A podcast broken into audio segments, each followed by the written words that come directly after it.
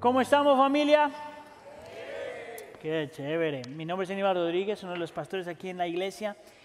Y antes de darle espacio a la palabra del Señor, simplemente quería animarlo, especialmente para todos aquellos que están comprometidos con esta iglesia, a que continúen ah, sosteniendo la iglesia financieramente. Como ustedes saben, una de las cosas que nosotros enseñamos aquí en la iglesia es que las ofrendas, los diezmos y las ofrendas, no es algo que usted tiene que hacer, es algo que nosotros damos, todos nosotros damos, simplemente como un acto de agradecimiento al Señor y porque creemos que lo que el Señor está haciendo en nuestro medio vale la pena y porque sabemos que la Escritura nos llama a ser generosos y porque sabemos que lo que sostiene la iglesia financieramente son sus miembros. Solo le queremos dar las gracias, invitar a todos ustedes, si todavía eso no es parte de tus disciplinas espirituales, que lo hagas parte de tus disciplinas espirituales porque el Señor no solamente te manda a hacerlo, sino que es bueno para ti. Amén. Y hay tres formas de hacerlo. Puedes ir en línea, Wheaton Bible Church, es la, eh, perdón, Iglesia del Pueblo, eh, diagonal dar, o puedes mandar eh, tu ofrenda a las oficinas de la iglesia, o simplemente al salir del santuario están unas cajas en las entradas, ahí tú puedes poner tu ofrenda. Amén. Ok, eso es lo primero que quería compartir. Lo segundo era simplemente decirles que esta semana, muchos de ustedes a lo mejor no, supieron si sus hijos no estaban envueltos en esto, pero a muchos de nuestros estudiantes la semana pasada estuvieron en un viaje misionero, y fueron a, Memphis y, en esta ocasión yo fui con ellos. Ah, por diferentes situaciones. y fue una semana súper interesante, viendo a los jóvenes servir, ayudar, eh, haciendo eh, vida juntos, comiendo juntos, sirviendo juntos, orando juntos, hacer un montón de cosas juntos. Y aunque fue una semana bien hermosa y teníamos que regresar el viernes, justo al principio de la semana uno de nuestros líderes se enfermó, pasó una noche en el hospital. Y luego el miércoles en la noche un montón de nuestros estudiantes se nos enfermaron. Entonces nos tocó acortar el viaje y nos vinimos el jueves en la mañana en vez del viernes en la mañana. Pero la razón por la que lo comparto esto es porque yo tuve la bendición de poder ver al Señor moverse en nuestros estudiantes y a través de nuestros estudiantes de una forma increíble y cómo el Señor está levantando en nuestro medio toda una generación de jóvenes que aman al Señor, quieren servir al Señor y están creciendo en el Señor. El Señor lo está haciendo en nuestra escuela dominical con nuestros chiquillos y lo está también haciendo con nuestros jóvenes en nuestro programa, en nuestro programa de adolescentes. Entonces le digo todo eso es porque si su hijo o su hija todavía no es parte de ese ministerio, llévelo. No le pregunte si quiere ir, llévelo Todavía estamos en pausa y luego vamos a volver, pero lo que yo pude ver y experimentar esta semana al estar con ellos fue simplemente increíble. En realidad, tenemos un grupo pequeño de ellos aquí en nuestro lado izquierdo. ¿Qué tal si les damos un aplauso por toda la forma que trabajaron?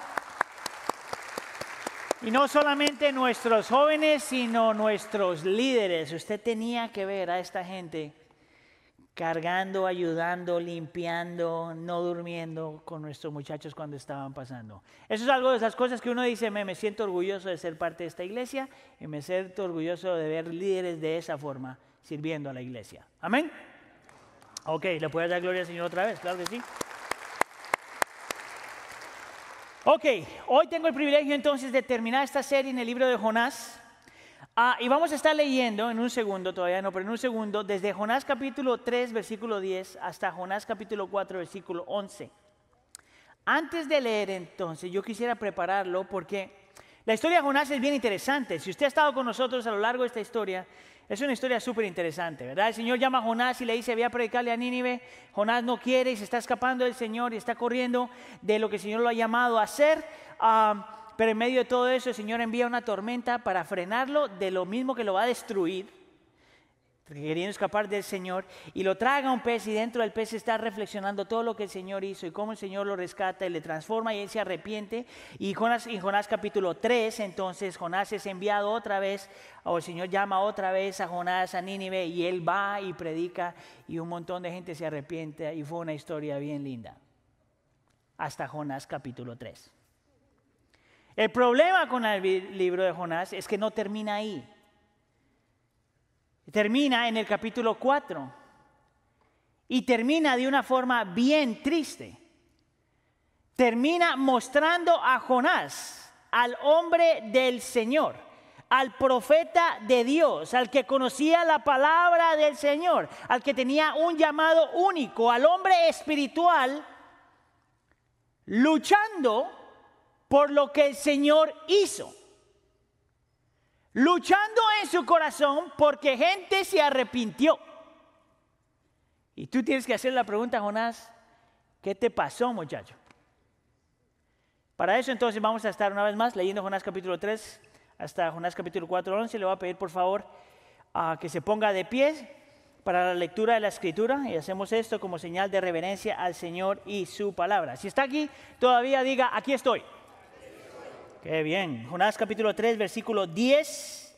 Vamos a leer hasta Jonás capítulo 4, versículo 11. Hágame un favor, dígale a la persona que está al lado suyo, agárrate. Que conste que usted lo dijo. Jonás capítulo 3, versículo 10. Cuando Dios vio sus acciones, hablando después de que esa gente se había convertido arrepentido, que se habían apartado de su mal camino, entonces Dios se arrepintió del mal que había hecho, que les haría y no lo hizo. En otras palabras, esta gente se arrepintió y el Señor no les trajo el mal que les iba a traer. Capítulo 4, versículo 1. Pero esto desagradó a Jonás. Diga conmigo, desagradó. Esto desagradó a Jonás en gran manera y se enojó. Y oró al Señor y dijo, ah, Señor, ¿no era esto lo que yo decía aún cuando estaba en mi tierra? Porque eso, porque eso me anticipé a huir a Tarsis, porque yo sabía que tú eres un Dios clemente y compasivo, lento para la ira y rico en misericordia, y que te arrepientes del mal anunciado. Y ahora, oh Señor, te ruego que me quites la vida, porque mejor me es la muerte que la vida. Y el Señor le dijo, ¿tienes acaso razón para enojarte? Versículo 5. Entonces salió Jonás de la ciudad y se sentó al oriente de la misma. Allí se hizo un cobertizo y se sentó bajo la sombra de él hasta ver qué sucedería en la ciudad. Y el Señor Dios dispuso que una planta creciera sobre Jonás para que le hiciera sombra sobre su cabeza y lo librara de la incomodidad. Aparentemente estaba haciendo mucho sol. Y Jonás se alegró grandemente por la planta. Pero al rayar el alba del día siguiente, Dios dispuso que un gusano mismo atacara la planta y ésta se secó. Note que también Dios hace eso. Y sucedió que al salir el sol, Dios dispuso una vez más un sofocante viento del este y el sol hirió la cabeza de Jonás, así que él desfallecía y con toda su alma deseaba morir y decía, mejor me es la muerte que la vida. Este hombre tiene un problema grave. Versículo 9. Entonces Dios le preguntó a Jonás, ¿tienes acaso razón para enojarte por causa de la planta? tengo mucha razón para enojarme hasta la muerte. Y le respondió, entonces el Señor le dijo, ¿tú te apiadaste de la planta por la que no trabajaste ni hiciste crecer, que nació en una noche y en una noche pereció? Y no he de yo de Nínive, la gran ciudad en la que hay más de 120 mil personas que no saben distinguir entre su derecha y su izquierda y también muchos animales. Esta es la palabra del Señor. Permítame orar. Señor, te pedimos que al estar indagando en las escrituras, no solamente podamos ver el corazón de Jonás, sino podamos ver nuestro corazón. Señor, que podamos ver que la lucha de Jonás muchas veces es nuestra propia lucha. Y que la solución para Jonás, es la misma solución para nosotros hoy. Habla por favor a nuestro corazón, Señor. Te pedimos por la presencia del ministerio del Espíritu Santo, que nos dé entendimiento, que nos permita ver, que nos permita creer, que nos permita arrepentirnos, para así poder vivir lo que tenemos que vivir. Llévanos, Señor, a Cristo, llévanos, Padre, a Cristo Jesús. Espíritu de Dios, llévanos a la cruz del Calvario y déjanos ahí. Te lo pedimos por favor en nombre de tu Hijo Jesús. La iglesia dice, ¿se pueden sentar? So, tenemos a este hombre que tiene un llamado especial, pero un hombre que está luchando. Y por alguna razón un hombre de Dios, que cuando el Señor extiende misericordia sobre 120 mil personas, se enoja. Mira, a la historia de la iglesia Solo han, habido conversiones de 120 mil personas cuando ha habido un avivamiento, cuando el Señor ha escogido hacer algo único y especial en algunas épocas en la historia del cristianismo, donde miles y miles de personas se convierten. Pero aquí tenemos en esta historia una ciudad con 120 mil personas que respondieron al llamado de un hombre y se arrepintieron. Eso es increíble. Imagínense que el Señor traiga un avivamiento de 120 mil personas solamente en DuPage. Se cree que aquí en DuPage es más de 85 mil personas sin Cristo. Imagínense que el Señor salva 120 mil personas en DuPage. Quiere decir que Él convertiría a las 95 mil y se trae otros de otros condados. Y Jonás está enojado. ¿Cómo sabemos eso? Porque él responde y dice, esto le desagradó a Jonás en gran manera y se enojó. Esto es interesante acerca de la palabra enojar, es que no es como, oh, me molesté, oh, me cayó mal, ah, no. La palabra enojar en el texto, en el original, significa alguien que se enojó demasiado, alguien que estaba enfurecido. Esa sería la mejor traducción de la palabra enojar ahí. Se enfureció al ver que 120 mil personas el Señor salvó. Tú tienes que hacerle la pregunta al texto. ¿Qué pasó, Jonás? ¿De dónde sale eso? ¿No era parte de tu llamado ir a predicarle a esta gente? ¿Por qué te estás, ¿Por qué te estás enojando cuando alguien no se va al infierno? ¿Tú sabes lo que significa que una persona se salve y diga, oh, no se va al infierno? ¿Qué pasó, Jonás? No aprendiste lo que el Señor hizo en ti. No aprendiste cuando el Señor te envió a la tormenta. No aprendiste cuando estabas dentro del pez. No aprendiste del arrepentimiento. Te arrepentiste de verdad. Esas son preguntas que yo le haría a Jonás y son preguntas que tú y yo tenemos que hacernos.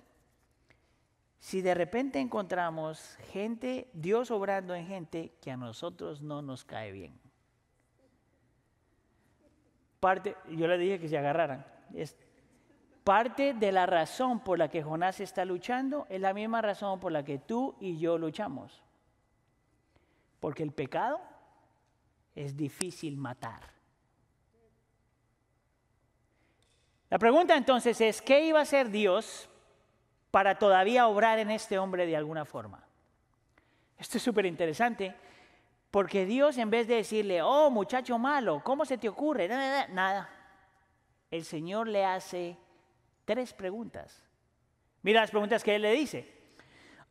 ¿Tienes acaso razón para enojarte? Versículo 4. Y luego en el versículo 9, ¿tienes acaso razón para enojarte por causa de la planta? Y en el versículo 11, ¿no he de apiadarme yo de Nínive? En vez de confrontarlo, como el Señor lo ha hecho a lo largo de la historia, en vez de decirle, mira lo mal que estás, el Señor lo único que hace es le hace preguntas. ¿Por qué el Señor hace preguntas? Es más, cuando tú lees el Nuevo Testamento te das cuenta que el Señor Jesús es un experto en hacer preguntas. Ahora, yo espero, si tú eres cristiano por más de una semana, yo espero que tú sepas que cuando el Señor hace preguntas no es porque el Señor no sabe. El Señor Jesús no hace preguntas porque no sabía. Dios no hace preguntas no porque sabe, porque si te acuerdas, en la escritura dice que Dios es omnisciente, que sabe todo lo que hay por saber. Sabe el pasado, sabe el presente, sabe el futuro. Sabe lo que se ve y sabe lo que no se ve. También sabemos que la escritura dice que Dios es omnipresente. Quiere decir que está en todo lugar y en todo momento. No hay forma de nosotros argumentar desde la escritura que Dios no sabía y por eso está haciendo preguntas. Cuando le preguntó a Adán y a Eva, Adán, ¿dónde estás? Muchachos, él sabía dónde estaba Adán. El que no sabía dónde estaba era Adán. Esto es lo que te muestra entonces. Cuando el Señor hace preguntas, es para que nosotros nos hagamos la pregunta que Dios está preguntando. La razón por la que Dios hace preguntas es para que nosotros nos hagamos las preguntas que nos está haciendo. En otras palabras, Jonás tenía que decir, ¿tengo acaso razón para enojarme? Dos, ¿tengo acaso razón para enojarme a causa de la planta? Tres, ¿por qué no, por qué enojarme si Dios se apiada de Nínive? Si te lo pongo de otra, de otra forma, lo que el Señor está haciendo aquí es está invitando a Jonás a examinarse a sí mismo y a examinar por qué está tan enojado. El Señor le pudo decir, pero él quería que se examine a sí mismo. ¿Sabías tú que una de las disciplinas espirituales para los creyentes es precisamente hacer preguntas? ¿Por qué me enojé? ¿Por qué me molesta esto? ¿Por qué? ¿Por qué? ¿Por qué? ¿Por qué? Mira entonces de la forma como vamos a tratar esto. Tengo las tres preguntas y voy a hablar de las tres preguntas. Vamos a gastar la, mayor parte del tiempo en la primera pregunta para que no se me asuste, ¿ok? Vamos a gastar en la primera pregunta más o menos como a 35 minutos. En la pregunta número dos y pregunta número tres vamos a gastar una hora en cada una de esas. No he predicado como en tres semanas, entonces se tiene que aguantar. No, vamos a gastar la gran, mayoría del tiempo en la primera y no mucho tiempo en las segundas dos preguntas. Pero mira la primera pregunta. ¿Tienes acaso razón para enojarte? Lo interesante de esta pregunta, y la razón por la que vamos a, tomar más tiempo ahí, es porque el Señor le está diciendo a Jonás, hazte la pregunta, ¿por qué te has enojado? Y detrás de esa pregunta grande hay tres preguntas pequeñas que Jonás se debe hacer. Si yo me estoy haciendo la pregunta ¿por qué me enojé? Eso me lleva, si soy Jonás en este texto, a hacerme otras tres preguntas que van debajo de la primera gran pregunta. ¿Está conmigo? Y las tres preguntas que Jonás se tiene que hacer es esto. ¿Por qué enojarse si ha, habido, si, ha habido arrepentimiento? En otras palabras, ¿por qué enojarme que esta gente le está pasando esto si yo ya me arrepentí? Pregunta número dos, ¿por qué enojarse si yo no soy Dios? ¿Dios sabe lo que hace? ¿Por qué enojarse si yo conozco a Dios? ¿De dónde salen estas preguntas? Bueno, del texto. Mira la pregunta número uno. ¿Por qué enojarse si ha habido arrepentimiento? Esto es, me parece a mí súper interesante cuando estaba estudiando el texto.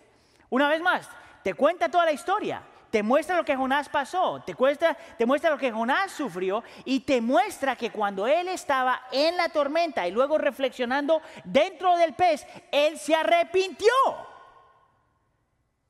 Él se arrepintió de no haber obedecido al Señor, él se arrepintió de haber huido del Señor, él se arrepiente. ¿Por qué entonces ahora está tan enojado? Lo interesante es que la Biblia nos invita a que miremos el corazón de Jonás en el capítulo 1. Y te lo muestra en el capítulo 4. Mira el capítulo 4, segunda, eh, la primera parte del versículo 2 dice esto, ah Señor, ¿no era esto lo que yo decía cuando aún estaba en mi tierra? Jonás capítulo 1. Por eso me anticipé a huir de Tarsis. Note lo que este hombre está diciendo. ¿No era esta la razón por la que yo estaba huyendo de ti? Escuche aquí, iglesia. Porque este hombre, desde el capítulo 1, no quería que esta gente se arrepintiera. Dime tú si no hay gente en tu vida que aunque tú no lo digas, en tu mente tú dices, no estoy deseando que le vaya mal, pero que le pase un tren. No lo dices, pero lo piensas. ¿Y sabes lo que hizo Jonás? Lo dijo. Y te dice la razón, Dios, por la que yo estaba oyendo, la razón por la que estoy, eh, estaba escapándome es porque yo no quería que esta gente se arrepintiera. No era eso lo que yo pensaba ya. Y entonces nos obliga a nosotros a hacer la pregunta, ¿será que este hombre realmente se arrepintió? A lo mejor sí, a lo mejor no, pero algo me dice que posiblemente no. ¿Sabes cómo yo sé eso? porque hay una diferencia entre arrepentirse por las consecuencias de tu pecado y por tu pecado. Son dos cosas diferentes. Hay, hay una gran diferencia en arrepentirte de las consecuencias de tu pecado como que te pillaron, en Colombia se dice, te pillaron cuando hiciste algo mal, o cuando hiciste algo y de repente se dio cuenta, oh, perdóname, o cuando pagas las consecuencias, oh, perdóname. Eso es una cosa. Arrepentirse por las consecuencias de tu pecado es completamente diferente a arrepentirte de tu pecado. Que todo lo que tú haces es una ofensa en contra del Señor. Que todo lo que yo hago, que es pecaminoso, es una ofensa en contra de la bondad y misericordia y gracia del Señor. Que todo mi pecado, desde el más pequeño hasta más grande, es horrendo frente al Señor. Si yo me arrepiento solamente de mi consecuencia, pero no de mi pecado, posiblemente vuelvo a hacer lo mismo.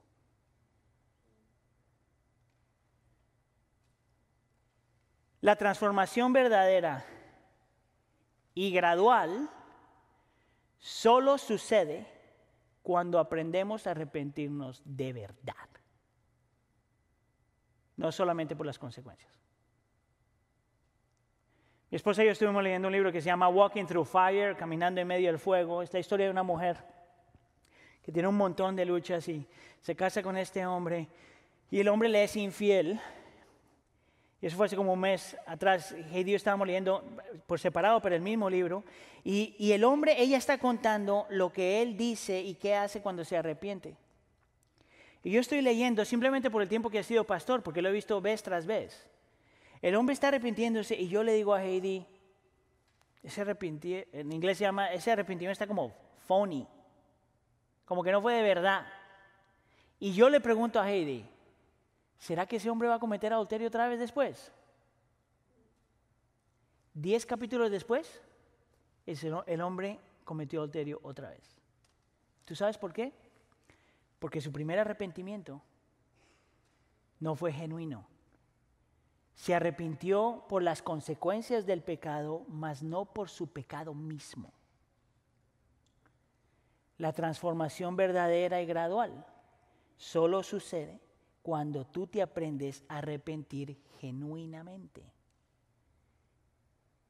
Jonás tenía que aprender eso. Y por eso estaba enojado. La segunda pregunta que Jonás se tenía que hacer es esta. ¿Por qué enojarse si yo no soy Dios? Este hombre va a decir una cosa que, mire, eh, Va a decir una cosa terrible. Y lo más triste es que yo entiendo y veo y he sentido y experimentado que yo mismo, aunque no lo diga, puedo hacer lo mismo. Fíjate lo que le dice a Dios en el versículo 1. O no le dice a Dios, pero mira lo que él está eh, diciendo en el capítulo 1. El Señor trae arrepentimiento a esta gente, lo salva y dice, pero esto desagradó a Jonás en gran manera. Y por eso se enojó. Lo interesante, la razón por la que estoy poniendo la palabra desagradar ahí, es porque en el original, la palabra desagradar ahí, se traduce como alguien que está acusando a otra persona de haber hecho algo inmoral. Jonás le dice a Dios, no directamente, pero le está diciendo a Dios, tú acabas de hacer algo inmoral. En otras palabras, no es justo. Dime tú si este hombre no está perdido en el espacio. se queja con Dios porque le desagradó que Dios extendió misericordia a esta gente. ¿Tú sabes lo que él estaba pensando en su corazón? Que Dios se equivocó.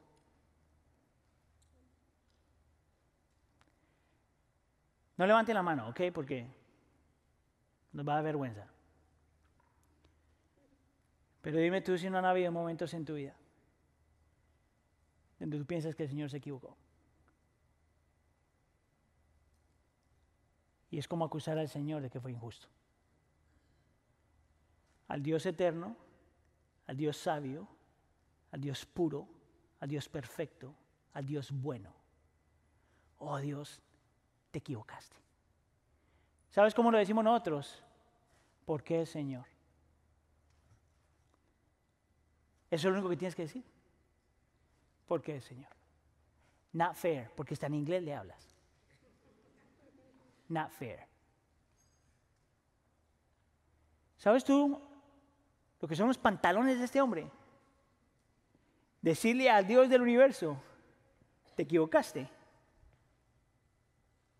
Jonás tenía, tenía problema luchando, entendiendo que Dios es Dios y él no. Tú y yo tenemos problemas algunas veces recordando que Dios es Dios y nosotros no. El cambio verdadero y gradual solo sucede cuando realmente podemos ver quién es Dios y quién no lo es. La tercera pregunta que Jonás se tenía que hacer, debajo de la primera pregunta, es ¿por qué enojarse si yo conozco a Dios? Jonás va a decir algo aquí que aparece nueve veces en el Antiguo Testamento. Nueve.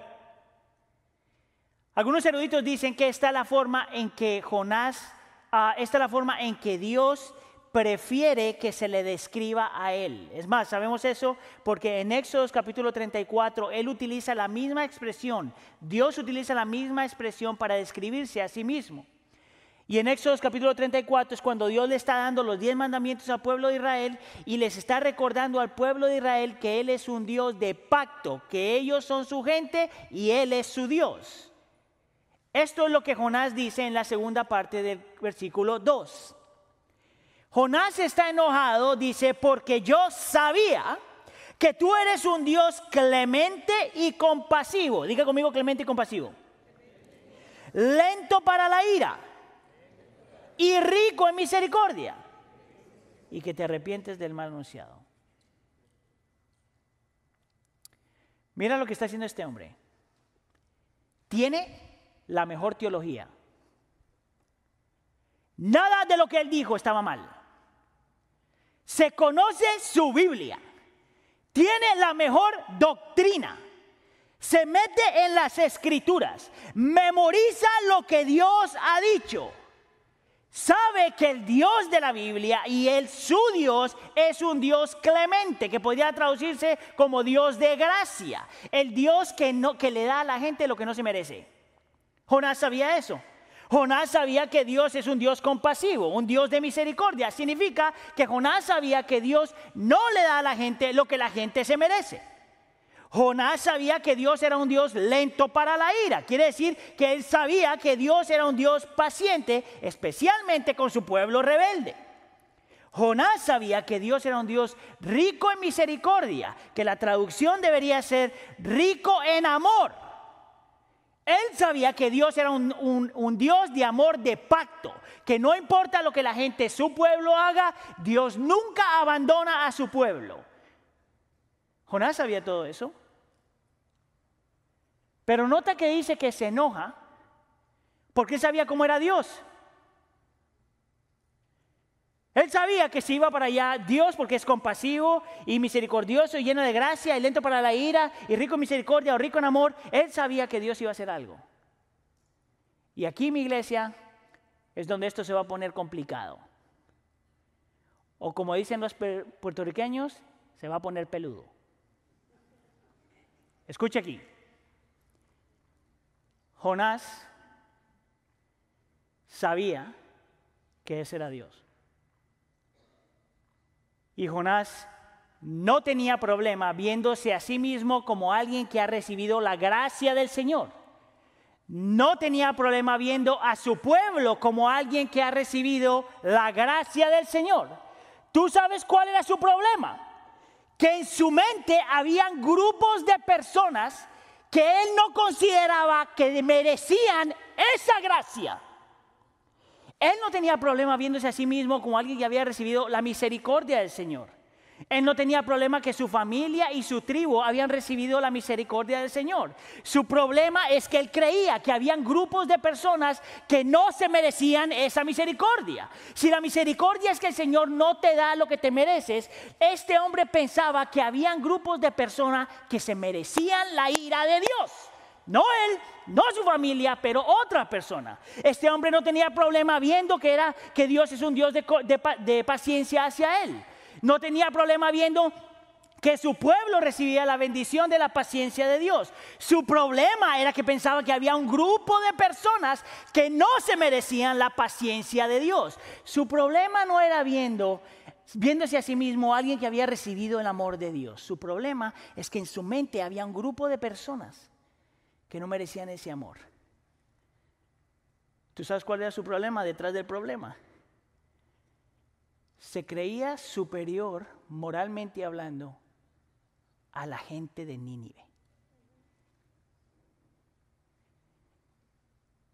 Él realmente creía que había gente que no merecía a Dios. ¿Tú sabes cómo se llama eso?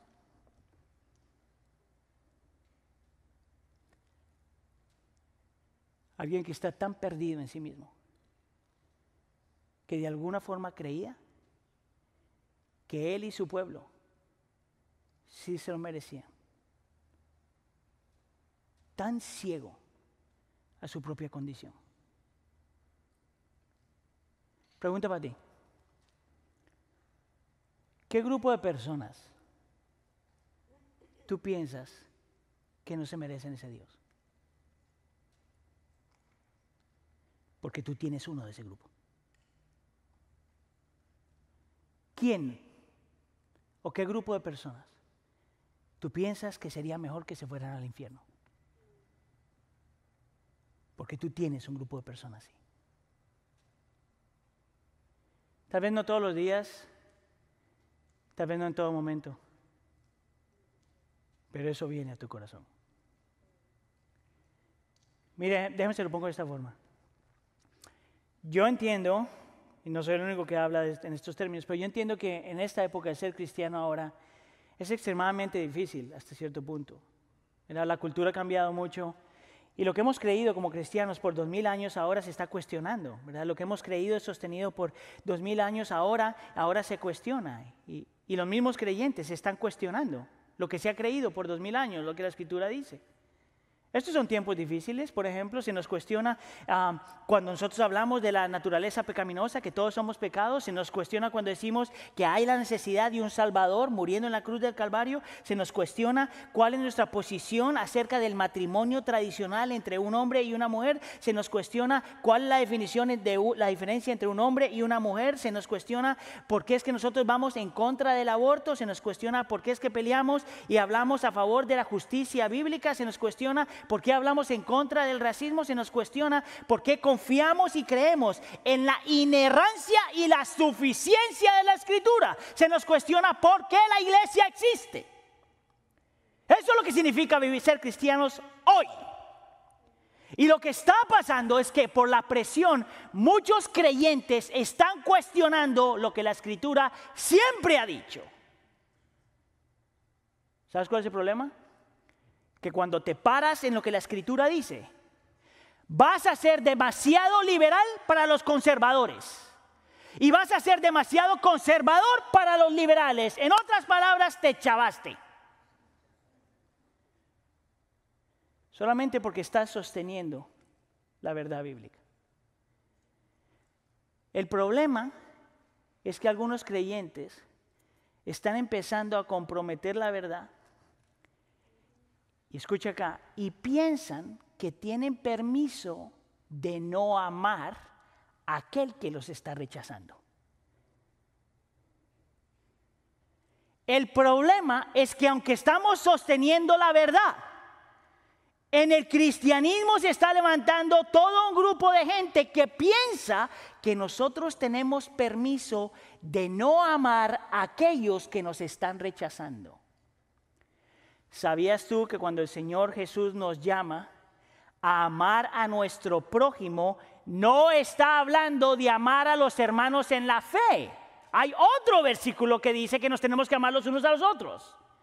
Cuando el Señor dice que amemos a nuestro prójimo, da un ejemplo de alguien que es diferente a ti, cree diferente a ti y que posiblemente no le caes bien. Y a esa clase de persona el Señor llama a la iglesia y dice, ámalos a ellos como a ti mismo. ¿Tú sabes por qué eso es tan radical? Porque amar a los cristianos es fácil. Bueno, no todo el tiempo, la verdad. Pero es más fácil que amar a aquellos que no te aman. En específico, la gente fuera de la familia de fe. Jonás pensaba que tenía permiso de odiar a los gentiles. Que el Señor nos libre y que el Señor nos guarde para que nunca comprometamos la verdad de la escritura y al mismo tiempo podamos amar aquel que nos rechaza. El cambio verdadero y gradual solo ocurre cuando queremos que otros reciban lo que nosotros ya tenemos. Yo le dije, y esa nomás es la primera pregunta. La segunda pregunta también es importante porque el Señor les dice, ¿Tienes acaso razón para enojar, ¿Tienes acaso razón para enojarte por causa de la planta? Y no vamos a leer todo esto porque mi tiempo es limitado aquí, pero déjenme algún resumen de lo que pasó de los versículos 5 al 8. Esto es súper interesante. Jonás se enoja con Dios y se sale de la ciudad, en el versículo 5.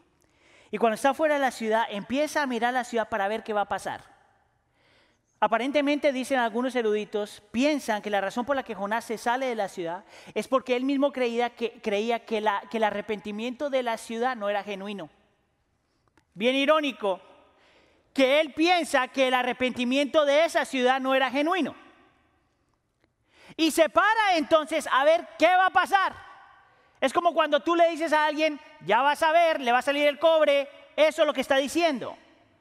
En el versículo 6 entonces el Señor en su soberanía y providencia trae una plantita y le provee sombra. Es el versículo 6.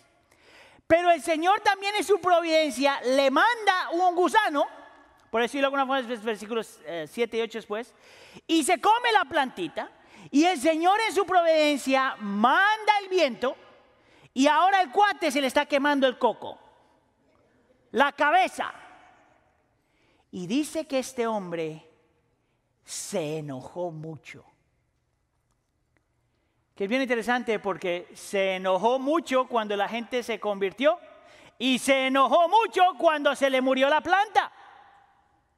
La gente se convierte y el hombre dice esto. Dos veces, en el versículo 3 y en el versículo 8. La gente se convierte y él dice, mejor la muerte que la vida y se le muere la planta y dice, mejor es la muerte que la vida. Dime tú si este cuate no está perdido. ¿Qué era lo que el Señor le estaba tratando de enseñar? ¿Por qué trae esta planta? ¿Por qué le provee sombra? ¿Por qué le trae el gusano? ¿Por qué se come la planta? ¿Por qué viene el viento? Porque se le quema el coco. Mira lo que él dice en el versículo 10. Entonces el Señor le dijo, tú te apiadaste de la planta por la que no trabajaste ni hiciste crecer, que nació en una noche y en una noche pereció. La palabra apiadarse en hebreo ahí es misericordia. Mira lo que Señor le dice a Jonás. Tú le tienes más misericordia a una planta que a un ser humano. Tú le tienes más misericordia a una planta que te dio sombra que a un ser humano que se puede ir al infierno. A ti te importan más las cosas que las personas. Tú no eres una persona de misericordia. Cuando tú miras la historia del cristianismo, en específico el cristianismo en el primer siglo, esto viene de un libro que se llama The Rise of Christianity, el, como el, crecer del cristianismo, lo escribió un sociólogo que en ese momento no era creyente, se llama Rodney Stark. Después con el tiempo el hombre se convirtió. Y lo que hace el hombre es examina la vida de los cristianos en el primer siglo para poder descifrar por qué es que el cristianismo en el primer siglo creció tan rápido y tanto. Hace cuenta que están viviendo en un mundo greco-romano, un mundo politeísta, un mundo que no tiene, ah, tenía una inmoralidad increíble y de repente sale el cristianismo y viven de una forma completamente diferente y dice que solamente hay un Dios y que ese Dios se encarnó en Cristo Jesús y vivió, murió y resucitó. Esta es, era algo completamente diferente y sin embargo el cristianismo crece de una forma y es todo un estudio que habla acerca de la posición del cristianismo frente a la mujer, lo que significa ser hombre y mujer, lo que significa el liderazgo diferente, el sacrificio, el amor, todas estas cuestiones. Pero una de las cosas que encontró este hombre, que hacía al cristianismo único en ese tiempo, era su actitud de misericordia. Mira lo que él dice. El cristianismo enseñaba que la misericordia es una de las virtudes principales del cristiano. Que un Dios misericordioso requiere que los humanos sean misericordiosos. Dios ama a la humanidad y los cristianos no pueden agradar a Dios a menos de que se amen los unos a los otros. Esto era completamente nuevo, dijo él. Pero mira lo que añade quizás aún más revolucionario, fue el principio de que el amor y la caridad de los cristianos se extendía más allá de los límites de la familia y de su tribu latinos. Se extendía más allá de la comunidad cristiana. ¿Sabes qué hacían los cristianos en el primer siglo, siglo tan increíbles? Que sabían amar a todos aquellos que lo estaban rechazando.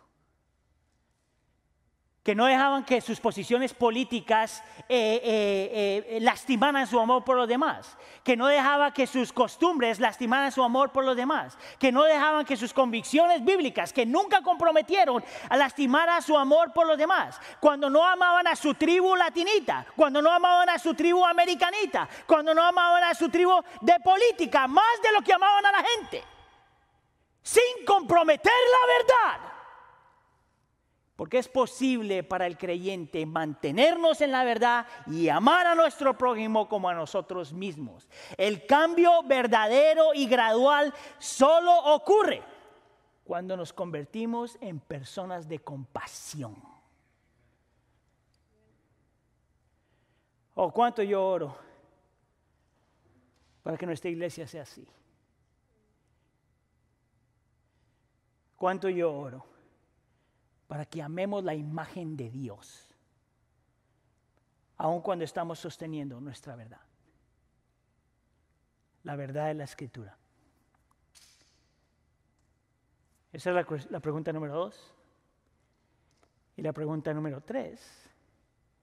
Dios dice, no he de, apiadarme yo de Nínive. Versículo 11. ¿Sabes qué lo interesante de esto? Es que así termina el libro. Así termina el libro. No he de apiadarme yo de Nínive, la gran ciudad en la que hay más de 120 mil personas que no saben distinguir entre su derecha y su izquierda. No he yo de apiadarme, ejercer misericordia en esta ciudad que tiene 120 mil personas que están completamente perdidos en su moralidad. No he yo de apiadarme de las cosas que son buenas para ellos, como los animales. Así termina la historia. ¿Qué pasó con Jonás? ¿Se arrepintió otra vez Jonás? ¿Se arrepintió genuinamente Jonás? ¿Se alejó del Señor otra vez Jonás? ¿Aprendió a amar a la gente de Nínive Jonás? ¿Aprendió a ejercer misericordia Jonás? No sabemos. ¿Tú sabes por qué no sabemos? Escucha acá, es un secreto teológico criminal. Escucha acá. No sé. La Biblia no me lo dice. Yo no sé qué pasó con Jonás. Pero tú sabes por qué el libro termina así. Para que nosotros nos hagamos la pregunta, ¿dónde estamos nosotros con eso? Mientras estamos preocupados de qué pasó con Jonás, Dios está preocupado de tu corazón. Dios está preocupado de mi corazón.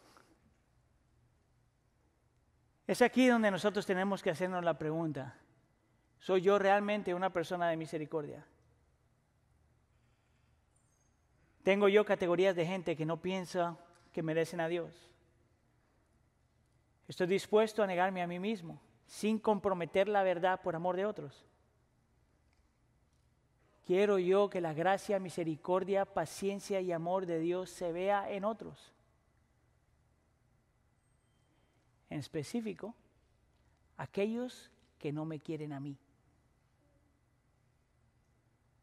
Iglesia, ¿puede alguien vivir así? Sí, sí se puede. No perfectos, no sin pecado, pero sí se puede. ¿Cómo lo hacemos? Escuche. Cuando nunca dejas atrás la maravilla de saber que tú ya recibiste gracia, ya recibiste compasión, ya Dios fue paciente contigo y ya te demostró su amor. ¿Cuándo? en la cruz del Calvario, donde la gracia de Dios se magnifica, donde Cristo Jesús toma lo que tú te mereces para darte lo que Él se merecía. En la cruz del Calvario, donde la misericordia de Dios se magnifica donde Cristo no te da lo que tú mereces, pero Él toma la ira de Dios. En la cruz del Calvario, donde su amor se magnifica te ama tanto que estuvo dispuesto a dejar que su hijo muriera por ti. En la cruz del Calvario la gracia de Dios se magnifica, la misericordia de Dios se magnifica, el amor de Dios se magnifica. Solamente cuando nunca dejas atrás eso en tu mente y tu corazón, aprendes a amar a otros. ¿Sabes por qué? Porque no hay nada que otros tengan que tú ya tienes en Cristo. Puedes vivir así solamente si la cruz no se queda atrás. Miren, un segundo vamos a orar. Voy a orar por ustedes y voy a orar por mí. Y vamos a cantar una canción como grupo y vamos a utilizar que esta canción sea casi, casi una confesión. Yo sé que en tu corazón probablemente hay un grupo de gente con los cuales tú estás luchando a amar. O una persona con la cual tú estás luchando a amar. Y yo te invito a que tú no repitas la historia de Jonás. Y tú dejes que el Espíritu Santo, por la obra del Espíritu Santo y la predicación de su palabra y la realidad del Evangelio, que tú entregues eso. Y te comprometas a amar. ¿Tú sabes por qué yo no estoy preocupado de la iglesia? Porque en el primer siglo la iglesia sufrió mucho más de lo que sufrimos hoy y alcanzaron millones de personas. ¿Por qué el Señor no lo haría otra vez? Tú eres parte de eso. ¿Oramos? Señor, te damos gracias por los buenos testimonios en la escritura y por los malos testimonios en la escritura. Los buenos testimonios, Señor, nos muestran lo que tú puedes hacer en nosotros. Y los malos testimonios nos recuerdan con las cosas que todavía luchamos. Yo te pido, Señor, en nombre de tu Hijo Jesús, que tú hagas de nosotros, tu pueblo, lo que tenemos que ser. Gente que ama, gente que extiende misericordia, gente que quiere que otros reciban gracia, gente que le habla a los demás de tu paciencia y de tu amor, gente que está dispuesto a sacrificar por el bien de otros, en específico aquellos, Señor, que nos han echado a un lado. En específico aquellos que posiblemente creen otras cosas diferentes. Señor Cristo Jesús nos amó aun cuando lo odiábamos. Él murió por nosotros cuando aún éramos pecadores. Nos amó primero. Enséñanos, Señor, a hacer lo mismo. Porque lo que realmente necesitamos, ya tenemos. Tu gracia, tu misericordia, tu paciencia y tu amor. Y nada ni nadie nos puede quitar eso. Ahora, Señor, al responder en adoración, utiliza esto que vamos a decir como un acto de confesión y un acto de consagración. Muévete, Señor, en nuestro medio. Te lo pedimos por favor en nombre de tu Hijo Jesús. Y la iglesia dice...